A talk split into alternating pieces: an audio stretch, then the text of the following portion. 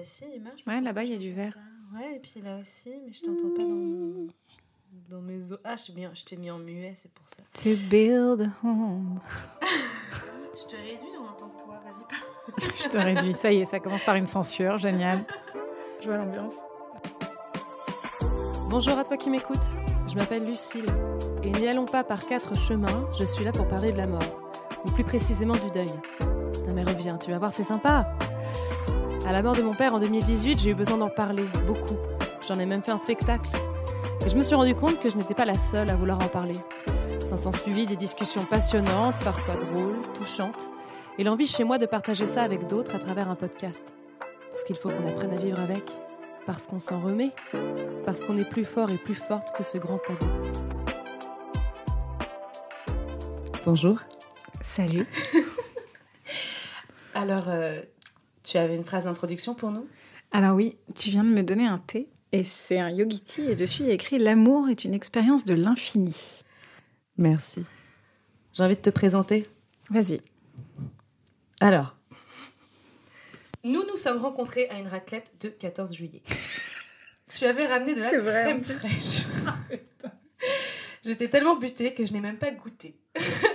C'était un peu long sur la table, mais j'avoue que en fait, je me suis rendu compte en fin de, so- de soirée que j'avais même pas goûté. Il y a trop de gens qui sous-estiment le, le bonheur de la crème fraîche dans la raclette. Tu le mets avec, tu la mets avec le fromage? Je le mets sur le fromage. Sur le fromage. Voilà. Petit tips pour vous. Et tu avais une, fait une formidable salade avec des fraises dedans. Et du miel. et du miel. Bref, ça a matché. S'en est suivi une petite sortie roller patin avec Valentine, big up à Valoche. Big up, Balache. Et quelque part au milieu de tout ça, on s'est retrouvé à parler de la mort, de toutes les folies et les absurdités qu'elle entraîne. Et puis on s'est dit que c'était tout de même un sujet passionnant. Et voilà, tu es là à présent. Et je suis ravie d'être là à présent. Je sais plus comment on s'en est retrouvé à en parler d'ailleurs toutes les deux la, Alors, la première fois. Je sais pas si tu te souviens. Dans mes souvenirs, on s'était retrouvés sur l'idée, enfin sur le constat qu'on avait vécu des périodes de deuil assez, je dirais, inhabituelles. Euh, Je sais pas si c'est le bon mot, mais euh, Folklorique folklorique, loufoque, hors de ce monde, euh, pleine de rebondissements et de, de séquelles psychologiques je- et physiques. Je tiens à dire que tu es, quand même plutôt gagnante sur ce qui est des, des rebondissements et. euh, Ah oui, là, c'est- Ah on est sur une grosse loterie. Ah Et donc on s'était dit, ça se partage ce genre d'histoire. Ouais. Ah, C'est-à-dire que toutes les deux, on a perdu nos papas. Ouais. Et donc, euh, on est en plein dans le thème du deuil dans la famille et du deuil dans le- la famille de, de premier degré. Mm. C'est pas euh, un grand-père éloigné ou un oncle éloigné ou une cousine germaine qu'on n'a jamais vue. C'est vraiment euh, un parent direct avec qui t'as grandi. Ouais, et, qui est- et du coup, effectivement, ouais, le, le petit, le petit noyau familial qui, qui offre des surprises et qui peut pas rester stable. Exact. On, on peut potentiellement donner le pire et le meilleur de nous-mêmes dans ces situations-là, et on donne tous un petit peu des deux, probablement. C'est vrai. Et, et ce que tu dis est vrai, ça, ça révèle tout un tas de choses. En fait, le, le deuil te met en évidence des choses sur la dynamique de ta famille, aussi imparfaite soit-elle, euh, aussi fuckée soit-elle, si je peux m'exprimer comme ça, euh, que tu voyais pas et que Ah. tu commences à ça commence à te manquer quand il, y a, il manque une personne tu dis ah mais ça ça sera plus jamais le cas ça ça n'arrivera plus jamais ça ça n'est c'est quelque chose que je vivrai plus et les petites choses qui t'agaçaient finalement tu commences à les T'as des exemples?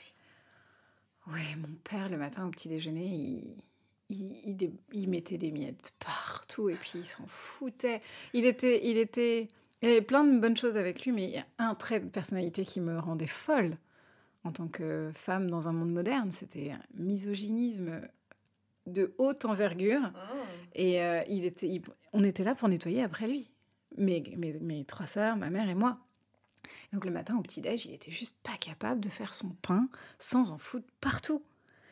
Et ça m'exaspérait. Et le jour où il est parti, de plus le voir nous faire des tartines trop grillées le matin et nous dire je vous ai fait du pain grillé et qu'on lui dit mais papa on prend pas de petit déj parce qu'on fait attention à notre ligne et que le pain ça fait grossir et que tous les matins il continue à te faire des tartines et qu'il laisse des miettes partout.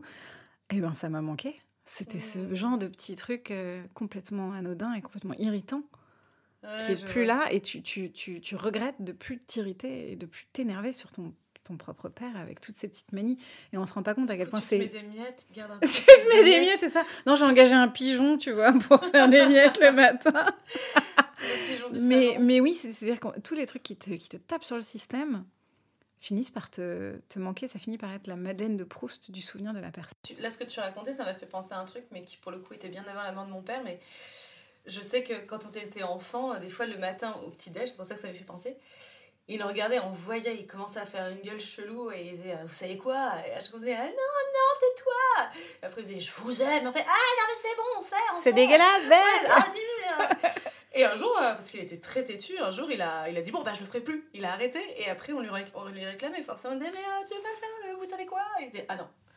Non, non. il s'est euh, vexé vous n'aimez pas. Ah ouais, il s'est vexé. Je, je crois qu'il a même plus refaire. Il était assez radical. Mais un peu ce genre de truc, tu, ouais, tu te plains, tu te plains, et puis après, t'es. Mais, hum. Bon, après les miettes, bon, est-ce que tu te plains vraiment de plus avoir de miettes? C'est plus la, le sentiment. non c'est le fait de voir euh, dans ses yeux le défi de dire je vais vous mettre des miettes je le sais tu le sais nous le savons vous savez ils savent et euh, rien à foutre ma journée va continuer mais mais tu le te caractère qui C'est ça. derrière. Tu te rends compte que en fait dans tout ça, il y a une espèce de provocation dans l'amour. Enfin, tu- c'est qui aime bien châtie bien? Dans une dimension qui était complètement insoupçonnable. Et en fait, tu te rends compte quand la personne est partie, quand il n'y a plus rien, quand il y a néant autour de cette personne-là qui n'est plus là. Et de l'interaction que vous aviez, euh, les choses négatives comme positives resurfacent et tu vois le beau dans ce qui Ouais. t'insupportait. Ouais.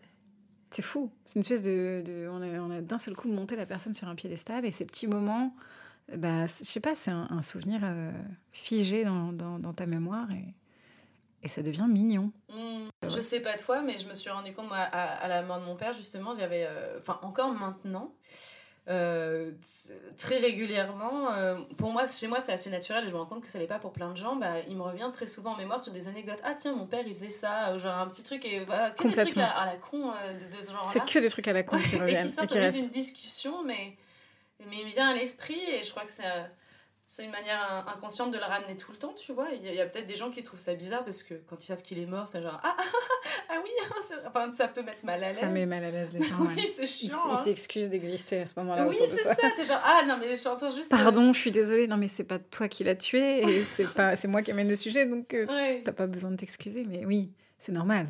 Non, oui, oui, bien sûr, c'est normal. Tu veux que je te raconte l'histoire? Bah, soit tu me fais un racontage. Moi, J'avais posé la question de est-ce que tu, tu l'avais vu venir ou pas? Je... Alors, pour répondre à cette question, il faut que je te fasse, faut que je te raconte l'histoire. Il faut que je te raconte l'histoire parce que, alors, mon père est décédé à l'âge de 67 ans.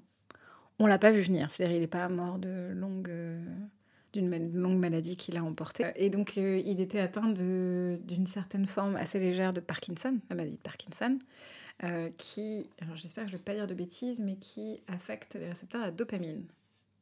J'espère que je dis pas de bêtises, mais je pense que c'est ça. Et une des conséquences d'Alzheimer, c'est que ça développe. Euh, d'Alzheimer, de Parkinson, pardon. C'est que ça, ça peut développer des addictions à cause du dérèglement de certains récepteurs qui sont, je crois, les récepteurs à dopamine. Il faudra qu'on vérifie. Et euh, donc, euh, ça a développé des addictions. Donc, il consultait un addictologue qui devait le suivre pour éviter que ça parte un peu trop dans toutes les directions. Et bah, il- mon père était un excellent. euh, comment je vais dire ça sans être. euh, manipulateur de la réalité? Ok, des simulateurs? C'était quelqu'un qui était, qui était quand même très intelligent, qui n'utilisait pas toujours cette intelligence à bon escient, mais qui était capable de, voilà, de faire semblant que tout allait, tout allait bien et de manière euh, avec, avec brio.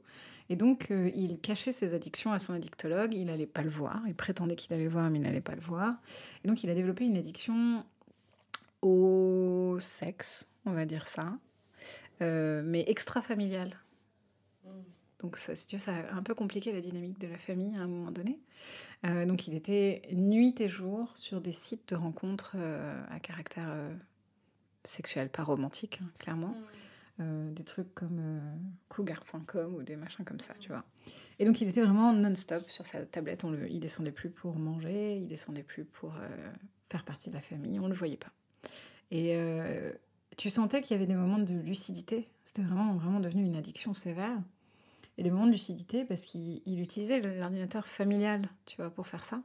Et donc, il laissait des photos que les nanas lui envoyaient sur le, bureau, quoi. Donc c'est même pas dans un dossier appelé comptabilité ou n'importe quoi. C'était vraiment des photos, genre euh, Celia003.jpg, tu vois, en plein sur le desktop.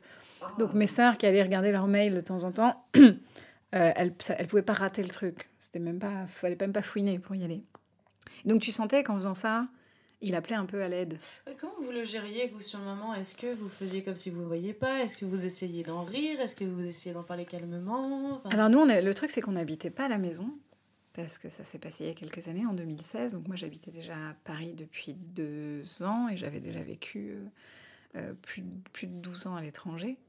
Euh, et mes sœurs, elles, habitent au Canada et en Hollande. Donc elles n'habitaient pas non plus à la maison, mais quand on revenait en vacances de temps en temps, pour les fêtes, pour l'été, c'est là qu'on était confronté à tout ça. Et en fait, au début, on a pris ça comme une phase, si tu veux. Et puis, euh, quand tu es une fille et que c'est ton père qui a une phase comme ça, t'as pas trop envie de rentrer dans l'intimité de tes ouais, parents, tu vois. De gratter, surtout de femme à homme, tu vois. De, je sais pas euh, comment les gens ont des relations de fille à mère ou de fils à père, mais de fille à père, on, on rentrait pas trop, trop dans ce genre de sujet.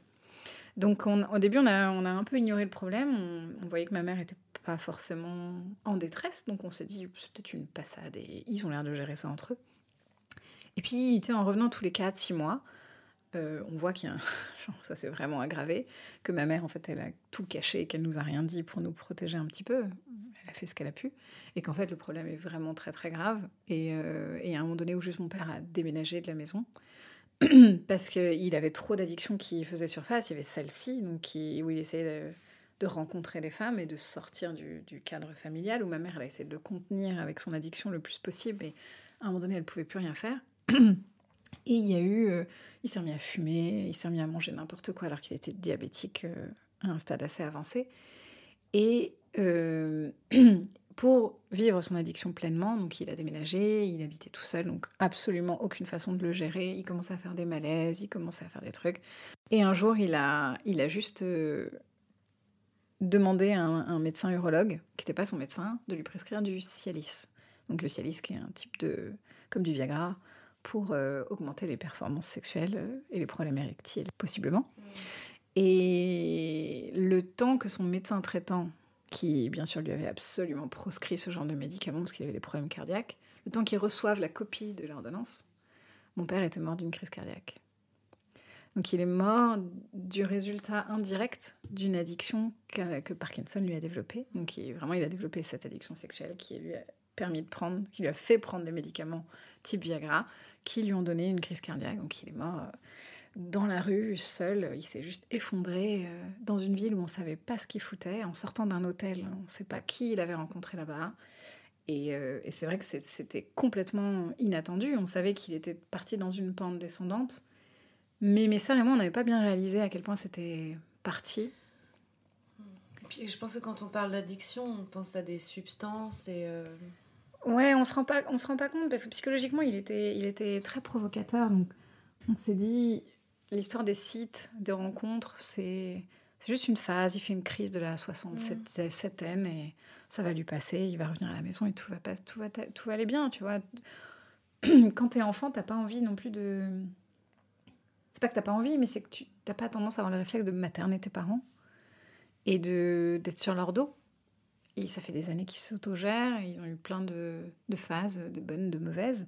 Et nous, on vit notre vie en dehors de, de la famille. On- n'a pas vu le, le train arriver, quoi. euh, Il y a une culpabilité euh, de. Pas vraiment, parce que je pense pas qu'on aurait pu faire grand-chose. Mon père était quelqu'un d'extrêmement, extrêmement têtu. Je vois pas ce qu'on aurait pu faire. Et puis, de toute façon, il te dit, tu, tu vas le voir, tu lui dis, tu parles d'un sujet, il te fait oui, oui, oui, pour te faire plaisir.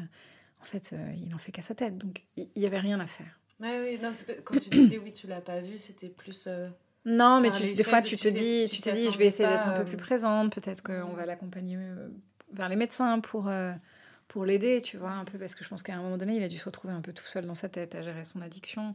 Ma mère était juste décomposée de ne pas pouvoir gérer ça toute seule et de pas savoir comment faire. Enfin, t'es pas, pas formée dans le couple pour gérer une addiction. C'est quelque chose de je pense terrible. que cette addiction-là est particulièrement tabou. euh, Elle est tabou, elle est vexante, elle est humiliante, Ouais, elle, est, ça. elle est dégradante pour l'un et pour l'autre. Et puis mon père avait vraiment des moments de lucidité. Ma mère nous a raconté a posteriori qu'il avait des tablettes sur lesquelles il allait sur les sites de rencontres. Et de temps en temps, dès qu'il avait un moment de lucidité, il donnait à ma mère tout l'électronique. Il lui disait cache-le, je veux plus le voir. Puis après, il, prenait des prêts pour aller racheter de l'électronique. Et il a fait ça, euh, il a fait plusieurs cycles comme ça de je te donne, cache-le, et de racheter des trucs derrière. Il y a des milliers d'euros qui sont partis dans, dans l'achat pour, pour entretenir euh, l'addiction, et puis après se le refaire confisquer de son plein gré et réacheter. Et, et donc, quelque part, la, la, difficulté du deuil, c'est déjà que, un, c'est arrivé soudainement, que deux, il y avait quand même quelques signes avant-coureurs que ça n'allait pas, et qu'on a un peu glissé ça sous le tapis, même si on pouvait pas faire grand-chose. Puis tu t'attends pas qu'avec des, des, vidéos, enfin que quelqu'un mette sa vie en danger aussi. Je me dis que c'est pas le lien que tu fais, tu te dis, il arrête, pas bien. C'est ça. Et puis il arrêtait pas de dire, euh, c'est juste euh, une expérience sociale pour moi, je m'amuse, j'agirai jamais là-dessus. Puis, le jour de sa mort, on a trouvé des factures d'hôtel, de bordel. Donc, on sait bien. Et puis, tu prends pas du Cialis pour te regarder dans le miroir en sentant que tu as l'intention de mettre quelque chose dans quelque chose à un moment donné. Ce petit le bain. Ce petit le bain, c'est pour mm. ça, pour, euh, pour, euh, voilà, pour les travaux pratiques. Donc, euh, non, juste se confronter à cette réalité qui est quand même un petit peu glauque, mine de rien, mm. en tant qu'enfant, quand c'était parent c'est une étape. Ensuite, tu perds un parent soudainement. Ça, c'est une autre étape. Parce que enfin, je ne dis pas que c'est mieux de le voir venir, hein, pas du tout. Mais la soudaineté du, de l'événement, c'est pas agréable. Il, y a enfin, il faut un bon moment pour que le cerveau absorbe ça. Après, tu te dis, ok, euh, il est parti dans des, dans des, dans des circonstances glauques. Comment est-ce que je vais gérer euh, le fait de préserver sa mémoire de manière à peu près honorable? Parce que même si tu es en colère, et, on était tous dans la famille très en colère contre lui, euh, comment on, essaie de lui rendre un hommage digne quand même? Et, gérons la, colère après. Et puis là, je peux partir euh, dix minutes sur la gestion de la colère, parce que ma famille était très très en colère, à juste titre. Hein. Je leur jette pas du tout la pierre, mais disons que leur premier réflexe a été d'exprimer cette colère, plus que d'exprimer le deuil et d'essayer de gérer les, les, pompes funèbres, euh, tous les détails, euh, comment on va payer telle chose et telle chose, où est-ce qu'on va l'enterrer. Euh, mon père était de confession juive, alors pas très pratiquant, mais bon, c'était mm. quand même sa religion. Il avait deux souhaits.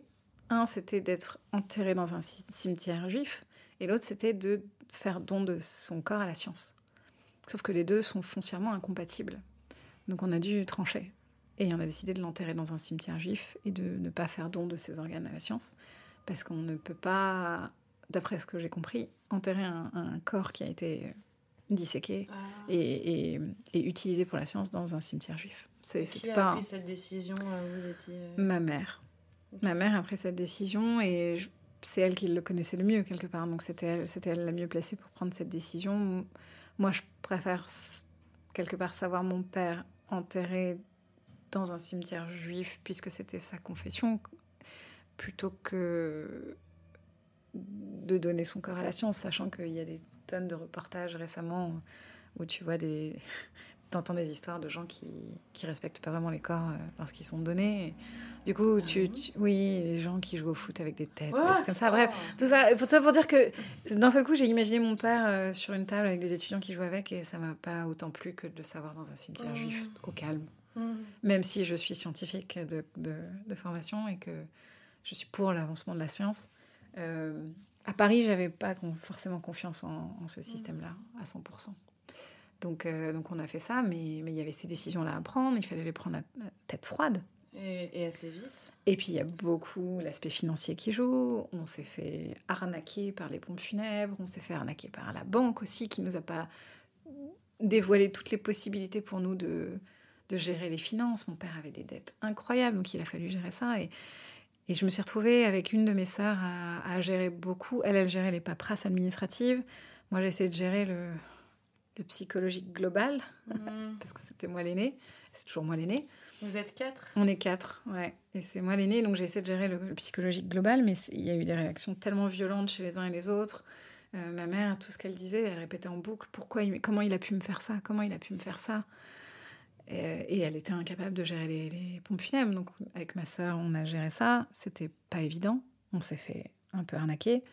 Euh, les amis autour euh, qui essayent d'en faire des tonnes, entre celles qui dit euh, c'est moi qui ai tout organisé pour les pompes funèbres, alors que euh, non. ouais. Les amis, amis à toi? Les amis de ma mère Ah, de ta mère. qui s'en mêlent, une autre qui imprime un portrait et qui pense euh, personne m'a remercié alors qu'on est en train d'enterrer mon père, l'autre qui vient me voir après après le la troisième qui vient me voir après le après la, la cérémonie pour me dire ton père m'a parlé dans la voiture sur le retour. Non mais en fait c'est un cirque, c'est un cirque. D'un seul coup tout le monde se permet de jouer son de jouer un rôle et de se mettre au centre. Et j'ai vraiment trouvé que c'était un cirque. Euh, j'ai même une de mes, de mes grand-mères, alors pas paternelle, euh, qui m'a dit euh, En fait, ton père, il va partir en enfer. Parce que c'était un monstre. Et, Wow. et là, je, je pense que je suis quelqu'un d'assez calme, mais à ce moment-là, j'ai ressenti une violence. J'ai vu les couverts en étant dans la cuisine, et j'ai eu envie, je me suis imaginé physiquement lui planter une fourchette dans le front. Mais la planter ju- vraiment jusqu'au bout, tu vois. Comment tu peux oser? Ça fait 24 heures qu'il est parti, comment tu peux nous dire un truc pareil? C'est fou, c'est des situations tellement violentes à vivre, la mort de quelqu'un, et, et c'est vrai que ça fait, ça fait ressortir des comportements. euh, Les gens des proches dévoilent, qui, ouais. qui sont qui sont complètement qui, qui n'arriveraient qui ne peuvent arriver que dans ce contexte là en fait C'est ça. Et puis toi, à chaque, nouveau, à chaque nouvelle agression, tu as l'impression de sombrer au, au plus profond d'un précipice qui n'a pas de fond. Et tu te dis, je sais pas jusqu'où mon cerveau va tenir tout, tout ce merdier, en fait. Et, et c'est vraiment maladresse sur maladresse sur maladresse. Euh, mon meilleur ami à l'époque, je lui ai demandé de venir euh, à l'enterrement parce que j'étais submergée par l'émotion et par la gestion de tout et par toutes les conneries que tout le monde racontait. Et il m'a répondu avec le sang-froid le plus incroyable J'ai des papiers à faire pour la banque et il faut que je voie ma copine la semaine prochaine qui revient de Norvège. Et là, j'ai fait Oh la vache Alors lui, il est redescendu de meilleur ami à espèce de merde qui va sortir de ma espèce vie. de merde si tu nous entends Ah ouais, non, on n'est plus en contact, donc il y a peu de chances qu'il entende ce truc-là, mais c'était c'était monstrueux. Et j'ai aussi un ami qui est pareil, qui, qui comprenait pas que mes sœurs et ma mère ressentent de la colère. C'est vrai que c'était pas le moment idéal, mais c'était c'était justifié quand même. Et qui, qui s'est mis à, à m'engueuler pendant une heure en me hurlant dessus, en me disant Elles ont pas le droit de ressentir de la colère, t'imagines tout ce que ton père a fait, faut honorer sa mémoire. Je dis Mais en fait, toi, t'es même pas de la famille, quoi. De quoi tu te c'est mêles très difficile parce qu'en fait t'as pas envie d'être énervé à ce moment là mais du coup euh, T'es obligé- d'autant plus obligé de prendre sur toi en plus, sur la connerie des autres, parce qu'ils savent pas gérer. Mais en fait, on se subit tous. Enfin, genre après, il y a Ouais, peut-être des, des familles où là, euh, on parle de nos expériences perso, mais ouais, t'as des, des familles qui arrivent à gérer ça d'une manière euh, plus euh, plus communautaire, on va dire. Mais moi, j'avais l'impression que c'était un peu chacun sa petite tambouille, chacun sa petite merde, et c'est des, des petites tambouilles et des petites merdes incompatibles en général. et la donc, il y a vraiment. Mais en fait, c'est comme un moment de chaos et Ah, c'est complètement après, le t'es- chaos. C'est le chaos. Et après, t'es obligé, t'es obligé de retrouver un équilibre quel qu'il soit, mais. euh, Ouais, et puis a- on, on entend parler des étapes du deuil. Puis Ah quand on le vit, on a l'impression que c'est une grande soupe. Ah, mais tes étapes, c'est de la merde. Moi, je suis pas bien, je sais pourquoi, j'ai perdu. Enfin, et puis il y a vraiment, euh, je sais pas dans quel ordre elles sont, mais il y a vraiment une époque de, de, de déni. Ouais. C'est que- ouais, c'était comment le déni, toi? Ben, c'est simple, je, je pense que le déni, je le ressens encore un peu encore aujourd'hui. C'est-à-dire que j'avais l'impression que c'était pas vrai. D'ailleurs, quand ma sœur m'a appelé pour me dire papa est mort, pour moi, dans ma tête, elle, elle s'est trompée de personne, c'est pas possible. Il est pas mort, elle s'est plantée. Euh, ils ont dû confondre avec quelqu'un d'autre. Elle me dit la police nous a appelé, papa est mort. Je dis non non, il a dû magouiller un truc, filer ses papiers à quelqu'un d'autre qui est crevé dans la qui a crevé dans la rue. C'est Ah pas ouais. lui, tu vois. Et, et j'y ai pas cru. Et quand on l'a vu dans le cercueil, il lui avait. pff, c'était ça faisait partie aussi des, des contrariétés du moment. En fait, il, il est mort à Paris et il a été enterré à Carpentras, donc, dans la région d'Avignon. Mm. Et donc, euh, ils l'ont gardé au frais à, sur Paris. Ouais, mais malheureusement, c'est Ouais, vraiment ça. Et après, ils l'ont. Normalement, ils mettent des produits pour conserver le corps. Et le transportent par camion. Je ne sais pas si le camion est réfrigéré ou pas, je ne veux pas savoir. Et donc, il est arrivé et, euh, à Carpentras, et apparemment, il a fait une réaction aux produits de conservation. Et il a gonflé, comme un ballon de baudruche. Donc, on l'a vu dans le cercueil, il était tout le visage tuméfié, tout le corps. Les, les- et je voyais sa, la- sa bague, son alliance de mariage qu'il avait toujours, euh, avec des bourrelets autour, tellement il avait gonflé, quoi. Et donc, on l'a reconnu, on l'a on l'a- on l'a vu, on l'a peine reconnu. Et en plus, tu sais, il maquille le corps, donc la couleur de la peau est différente. Et tu as l'impression de, de voir une représentation du musée Grévin de ton père, mais mal faite.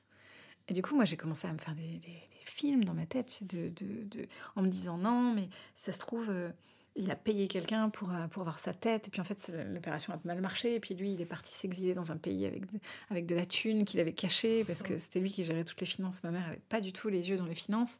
Je me dis, il a magouillé un truc. C'est- Mon père, c'était un grand magouilleur. C'était un grand magouilleur et il, avait, il était capable intellectuellement de, de faire des trucs comme ça. Et si tu savais le nombre de magouilles qu'il a fait toute sa vie, magouilles intelligentes, hein, vraiment. Et, il, était, insupportable et à la fois fascinant pour tout ce qu'il a pu faire comme ça. Et je me dis, là, c'est encore une magouille. C'est pas lui. Il a payé un mec pour faire une chirurgie qui lui ressemble pour pouvoir se barrer, tu vois.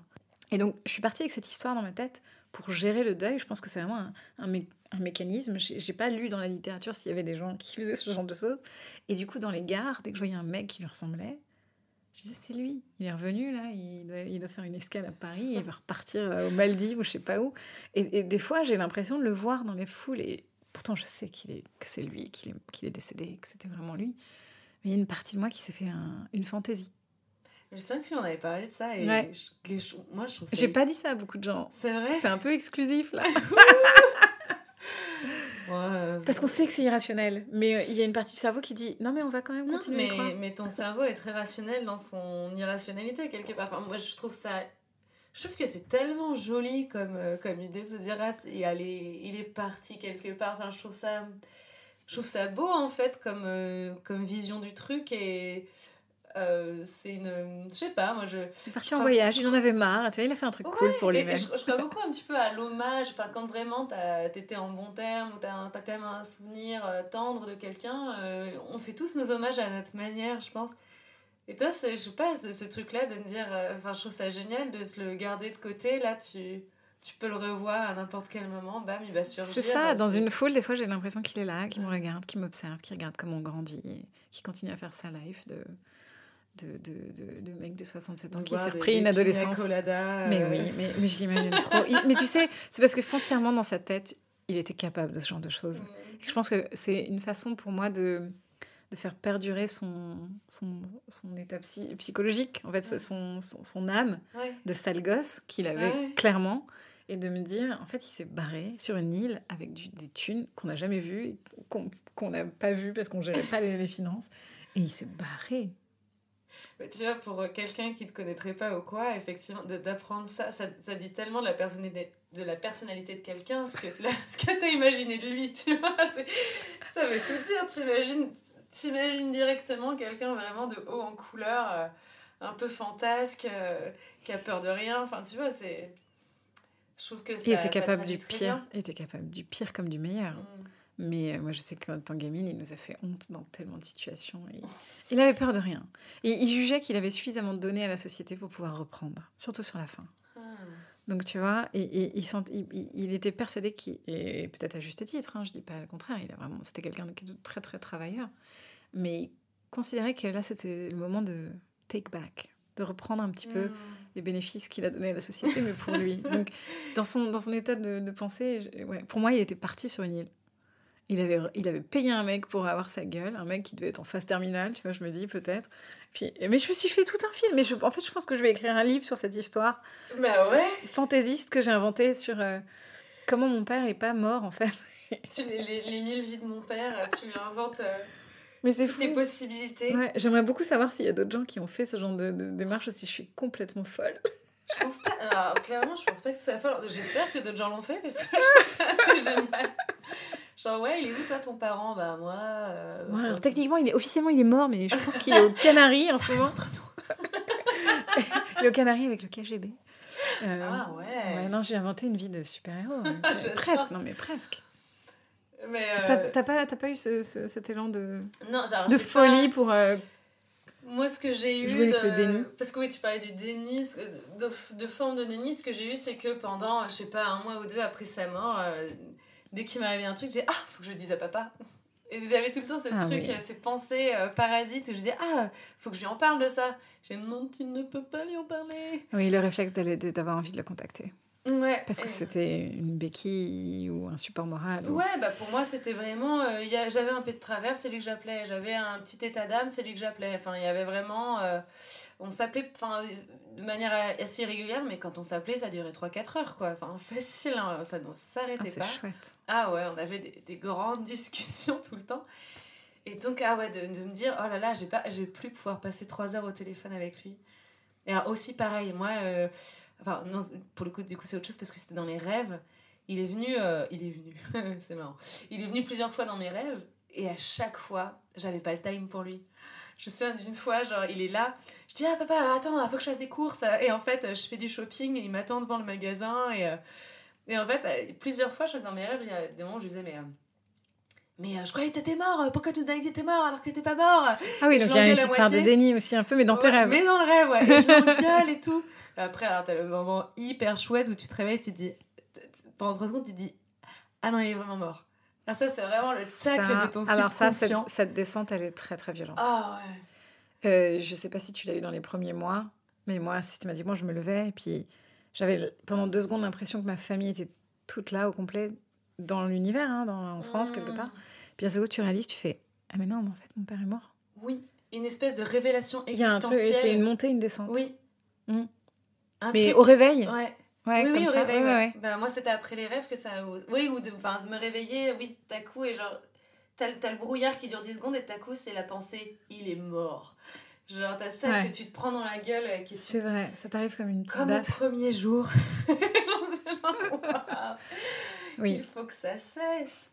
c'est vrai. C'est vrai que c'est c'est une, une mini-agression psychologique au quotidien que tu te fais à toi-même. ouais. ouais, que tu te, dont tu te fais euh, cadeau. euh.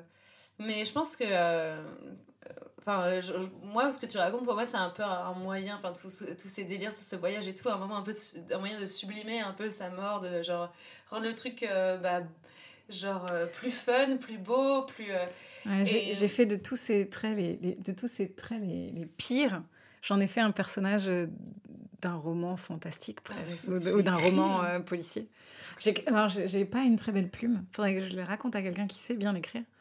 Mais euh, mais oui, oui, oui, je pense que cette histoire, elle, elle est restée dans ma tête. C'est euh, vraiment la première fois que j'en parle. C'est Ouais, fou. Moi, j'aime beaucoup l'histoire. Et en fait, en, en la, en la verbalisant, c'est- je me dis, tiens, peut-être qu'il faudrait que j'écrive des aventures. Où il revient espionner sa fille en douce, tout le monde pour voir si tout le monde est bien, et puis après il repart. Ah, mais ça ferait, ça ferait une géniale pièce de théâtre. Je suis en train de m'en aller. Il faut beaucoup de décors, hein, parce que t'as les Caïmans, t'as les Maldives, Ah ouais. il faut faire les Canaries aussi. Ok. Bon, euh, tout ça, c'est du sable, euh, du sable et du soleil. Et des palmiers. Et des- et les palmiers. Faut un palmier sur scène. Ah, j'adore l'idée.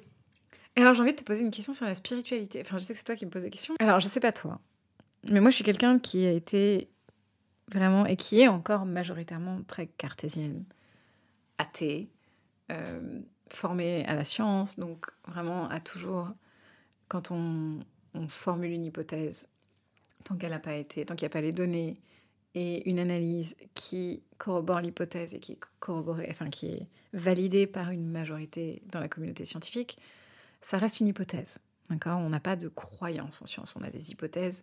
Il y en a certaines qui sont plus, plus attrayantes que d'autres pour soi. On va penser qu'une hypothèse est, est vraie pour soi, mais on, on sait que ça reste une hypothèse. Hmm. Donc, j'ai jamais vraiment eu de croyance en Dieu, en euh, tout ce qui était religieux. Mes parents étant, ben, un, mon père juif et ma mère euh, plutôt de, de catholique, euh, ils nous ont toujours dit vous faites ce que vous voulez. On n'a jamais été euh, formatés pour une religion. Ils nous ont toujours mont- ils nous ont montré les deux. Ils ont fait voilà. Un jour on va faire la Pâque juive, un jour on va faire Noël vraiment à la tradie catho. Et puis vous allez voir des deux. Puis le jour où vous avez envie de choisir une religion, vous vous mettrez dedans comme vous voulaient faire ça, mais ils l'ont jamais fait. C'était un délire, on va les amener euh, dans tous les, les lieux euh, religieux, enfin, les, les lieux de culte, ils vont faire leur choix. Et, on Et après, t'as des couches à, à changer et des biberons à faire. Et tu dis, toi, c'était beau sur le papier, mais on n'a plus le temps. Ouais, non, Hein, ça. voilà. Ouais, Après ça, quand t'auras l'ont 25 fait ans, hein. Pour vous, c'est fou. Non, mais ils l'ont fait parce que c'était leur, leur culture qui, leur qui, cadre à eux, ouais. qui mettait euh, à profit. Et puis, aucun des deux était vraiment pratiquant. Ils avaient leurs croyances, mais plutôt discrètes. Hmm. Et euh, voilà, étant, étant jeune, je suis rentrée dans une synagogue comme dans une église euh, sans aucune euh, pression et puis Mm. c'était pas un rythme très très régulier. Donc j'étais pas forcément très spirituelle, en grandissant. Et puis, je me suis vraiment passionnée pour les sciences. Et vraiment, le message. Alors, je sais qu'il y a beaucoup de scientifiques qui, sont, qui sont croyants. Mais le message pur de la science, c'est vraiment de prendre les données, les analyser et de faire des conclusions avec ce qu'on voit et ce qu'on connaît. Donc, très cartésienne et euh, pas spirituelle. Tout ce qui est vie après la mort, euh, jamais été mon délire. Euh, tout ce qui est. comment on appelle ça quand on revient? Réincarnation. Réincarnation, merci. Réincarnation, pas non plus mon délire. Je me dis, mais si on est tous réincarnés, comment ça se fait que la, population elle grandit Elles viennent d'où les âmes en plus Tu vois, on est 7 milliards aujourd'hui, on était peut-être 2 milliards il y a. Elles peuvent se diviser. Elles peuvent se diviser, c'est ça le truc? Ok. Bon, bah bref. pour moi. d'énergie constante. pour moi, voilà, mais il faudrait que je lise. Mais pour moi, ça me paraissait pas possible, réincarnation, parce que dans ce cas-là, est-ce qu'on met des âmes fantômes dans les nouveaux et qui, partagent quoi? Et dans les animaux, on fait quoi des animaux? Est-ce que une fourmi peut être réincarnée? Est-ce que euh, un chat peut être réincarné? Est-ce qu'un humain peut être réincarné dans un chat? Est-ce qu'un chat peut être réincarné dans une fourmi? Ça me paraissait trop compliqué pour être, pour être vrai. Et encore aujourd'hui, je n'ai pas lu sur ces sujets-là. Donc, de l'extérieur, d'un point de vue de novice euh, non initié aux théories de la réincarnation, ça me paraissait voilà trop, trop pour moi. Et depuis que j'ai perdu mon père, il y a un nouveau chemin, comme un fil qui s'est créé, puis qui, qui fait son chemin tout seul dans l'univers. Et c'est drôle, mais à chaque fois que je vois un papillon de nuit, j'ai une sensation dans mes tripes que c'est mon père qui vient me voir. Et, je ne l'explique pas. Pourquoi le papillon de nuit? Il n'y avait, avait, aucune histoire dans mon enfance ou dans, mon, dans ma vie avec mon père qui relatait de quelque chose de particulier avec lui et les papillons de nuit. Je me souviens pas qu'il ait forcément eu ça comme animal totem ou qu'il aimait les papillons de nuit ou qu'il chassait les papillons. Non, il y a rien dans mes souvenirs qui me qui lie euh, aux papillons de nuit. Rien à foutre des papillons de nuit en vrai. Mais depuis quelque temps, quand je vois un papillon qui de, vraiment les gros beaux papillons qui mm. se posent à côté de moi, j'ai toujours l'impression que c'est mon père. Et ça m'a vraiment créé, ça m'a ouvert une cellule de spiritualité que j'avais toujours gardée fermée. Et aujourd'hui, quand j'ai des gens qui me parlent de de réincarnation, de spiritualité, de vie après la mort. Je dis pas que je suis convaincue, mais j'ai l'oreille ouverte, hmm. chose que j'avais pas avant. Euh, et donc, je ne sais pas encore si c'est l'envie de, préserver la personne à tout prix qui, automatiquement euh, se fait par une, certaine dose de, spiritualité. Est-ce qu'on est, qu'on est spirituel? Est-ce qu'on est, qu'on est religieux? Parce qu'on a absolument envie de, de, préserver son âme, de préserver son souvenir, de préserver son histoire et l'histoire des gens qu'on perd C'est la question que je me suis posée. Parce que comment quelqu'un d'absolument athée, en vieillissant, devient spirituel? Est-ce que c'est la peur de, de, ma propre mort? Est-ce que c'est la peur d'avoir perdu les gens qu'on aime et qu'on veut faire perdurer quelque part? Qui est uniquement compatible avec une certaine forme de spiritualité? Je, je ne sais pas. C'est une question absolument ouverte. mais, je ça, mais ça m'a surpris énormément. Moi aussi, je suis un peu. Euh, alors, j'ai tendance à souvent euh, euh, euh, comment dire, ah, associer mes impressions personnelles à quelque chose d'universel. Et je suis persuadée que l'être humain a besoin de spiritualité. J'ai l'impression que... Des fois, j'ai l'impression que c'est ce qui nous caractérise. Nos petits, mais spiritualité, c'est euh, savoir peur de passer sous une échelle ou enfin tu vois c'est des trucs comme ça c'est la croyance de la vie de tous les jours et en fait euh, je pense que on est dans un monde où, on, on, voit bien qu'on comprend quand même énormément le monde qui nous entoure et il y a des choses comme bah, la mort dans le genre euh, question e-, existentielle pour laquelle on n'aura jamais de réponse évidente. Il y a des il y a des questions auxquelles on ne peut pas avoir de réponse et le seul moyen de de les supporter, ces, ces, ces questions, c'est la spiritualité. Après, là, j'en fais une analyse un peu cartésienne, mais en, soi, moi, je suis complètement euh, mystique. J'étais déjà ouverte à ces choses-là. Mais clairement, je suis devenue plus après, euh, après la mort de mon père. Et, euh, et je, je, je, vois le bien fou que ça me fait. Moi, j'ai foutu ça dans l'astrologie. Genre, euh, j'adore commenter les signes des gens, euh, de regarder moi, ce que ça dit de moi, de ce... euh, de me dire que quelque part les étoiles ont dessiné un parcours, euh, ça me rassure. Et, et en soi, euh, je, je vais pas aller dire à quelqu'un c'est la vérité, parce que j'en suis absolument pas persuadée. Mais pour toi, c'est la vérité. Mais c'est ma vérité. Ouais, c'est ce truc très paradoxal. Vérité, ouais. Je sais que c'est pas la vérité, parce que, mais, mais c'est la mienne et pour moi, elle fonctionne. Et, et ça me fait un bien fou. Et puis oui, pareil, je sais que quand j'ai perdu euh, ma grand-mère, c'était la, la, mère de mon père à l'époque. Une fois, il m'avait dit, ah, elle était avec moi et puis là, elle est partie. Et, euh, et il avait eu l'impression qu'elle était avec lui pendant des jours et là, elle était partie. Et je t'ai dit, ah, c'est bizarre quand même, il est un petit peu fou. Puis à cette époque, il, buvait beaucoup. Je suis dit, ouais, bon, c'est. Et en fait, non, je pense que vraiment, il a eu cette impression-là. Et moi, j'ai eu, ça m'est arrivé là quelques fois depuis savoir, et vraiment pas souvent. Il y a un moment, j'étais dans une voiture, j'allais à à, la presqu'île de Quiberon en Bretagne. Et je me rapprochais, je sentais que je me rapprochais des vagues et tout. Et euh, j'étais seule dans une voiture. Et à un moment, j'ai commencé à lui parler. Je sais que t'es là. Je sais que t'es là avec moi. Et je vais vers les vagues, je vais vers la mer. On va s'en prendre plein la gueule. Et genre, j'ai eu un moment où j'étais avec lui.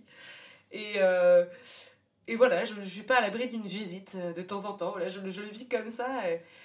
Et, quelque part, il était là, il n'était pas là. Enfin, enfin, il était forcément là, ils sont forcément là puisqu'ils sont là, là dans nos têtes. C'est ce que tu dis, c'est notre vérité. Donc ils sont forcément là. C'est nous qui gardons un souvenir euh, vivant. En fait. Après, on le décrit comme on veut, ça, mais ça, ce, ce, souvenir vivant. Est-ce que est-ce qu'on matérialise quelque chose par la pensée ou est-ce que c'est quelque chose de matériel qui nous y fait penser? On peut voir ça dans le sens qu'on veut, en fait, du moment que ça nous fait accepter certaines choses, c'est tout ce qui compte. Ouais, ça fait accepter. Et puis je trouve que, je sais pas, je trouve, que c'est important euh, que la vie soit jolie. Et je trouve ça joli, ces petits trucs-là. Tu vois, c'est, cette petite folie, ce petit oui, imaginaire, ça. tu vois. C'est ça. Et puis moi, je commence à me dire euh, tout ce que j'ai condamné étant plus jeune en disant, ouais, la spiritualité, enfin, la religion, euh, c'est les gens qui essayent de de, de, se donner des raisons d'accepter certaines choses, genre euh, le pardon, c'est tu fais une connerie, puis après on, la religion te pardonne, c'est trop facile. Enfin, tu vois, j'avais cette espèce de raccourci un peu rapide euh, de, de, de scientifique un peu entêté. Et, euh, et, en fait, là, je, je vois le, le, bienfait de penser à des trucs que j'aurais pas imaginé possibles. Et des fois, je me reprends en disant non, mais t'es complètement con de penser à des trucs pareils. Puis des fois, je me dis non, aujourd'hui, j'ai besoin de ça. J'ai vraiment profondément besoin de ça. Et, et, tant que ça fait de mal à personne. Euh, vivre sa, sa petite euh, recette euh, spirituelle. Genre, Dieu merci qu'on peut le... Enfin, Dieu merci Heureusement qu'on peut le faire. Univers, merci Merci, reine planète, puissance de la nature. ça, ouais, c'est oui, c'est ce que tu dis, c'est très personnel. Et en fait, que oui, tu, tu parlais de ta, ton scepticisme vis-à-vis de la, la, religion. Bah, au final, tu pas, pas de religion. Enfin, là, tu parles pas de religion, tu parles d'une. Vraiment, tu as fait ta recette, quoi. Et, exact, c'est ça, c'est ça. Moi, je, hein. je remercie pas Dieu, je remercie, des fois, je remercie l'univers. Parce que mmh. pour moi, l'univers, c'est d'une telle beauté, d'une mmh. telle élégance, que c'est presque mystique euh, de, par la physique qui la décrit, qui le décrit. Et, et, en tant qu'ancienne que ancienne physicienne, je me dis, euh, et, biophysicienne, quand tu vois la biologie, c'est magnifique. L'ADN, c'est merveilleux. Mm. Et, tu te dis, euh, tant de beauté, ça mérite de, de le saluer, qu'il y ait une entité intelligente derrière ou pas. Juste par sa présence et sa beauté et son élégance, euh, bah, tu peux en faire un, un truc que tu remercies. Quelque part, en réalisant la beauté de ce qui reste autour de nous, une partie, enfin une étape du deuil à un moment donné, c'est de se dire, de réaliser à quel point la vie est précieuse, à quel point le temps est précieux, et à quel point il faut profiter. Et, le deuil, oui, c'est une, chose qui est, qui est triste, mais on va tous enterrer des gens. À moins de partir le premier, euh, on va tous enterrer des gens et ça va pas aller en s'arrangeant avec le temps. Donc il va falloir d'une manière ou d'une autre accepter le deuil comme une étape naturelle et à chaque deuil vivre chaque seconde encore mieux que, qu'avant.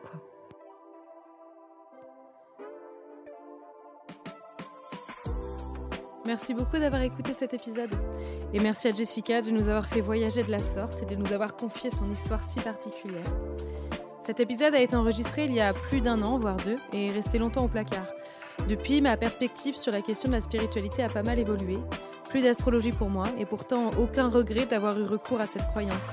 Je n'en ai simplement plus besoin aujourd'hui. Tout ça pour dire que les fameuses petites recettes dont on parle sont réellement fluides, très personnelles et amenées à évoluer, et qu'il est important d'être tolérant envers les superstitions inoffensives de chacun et chacune.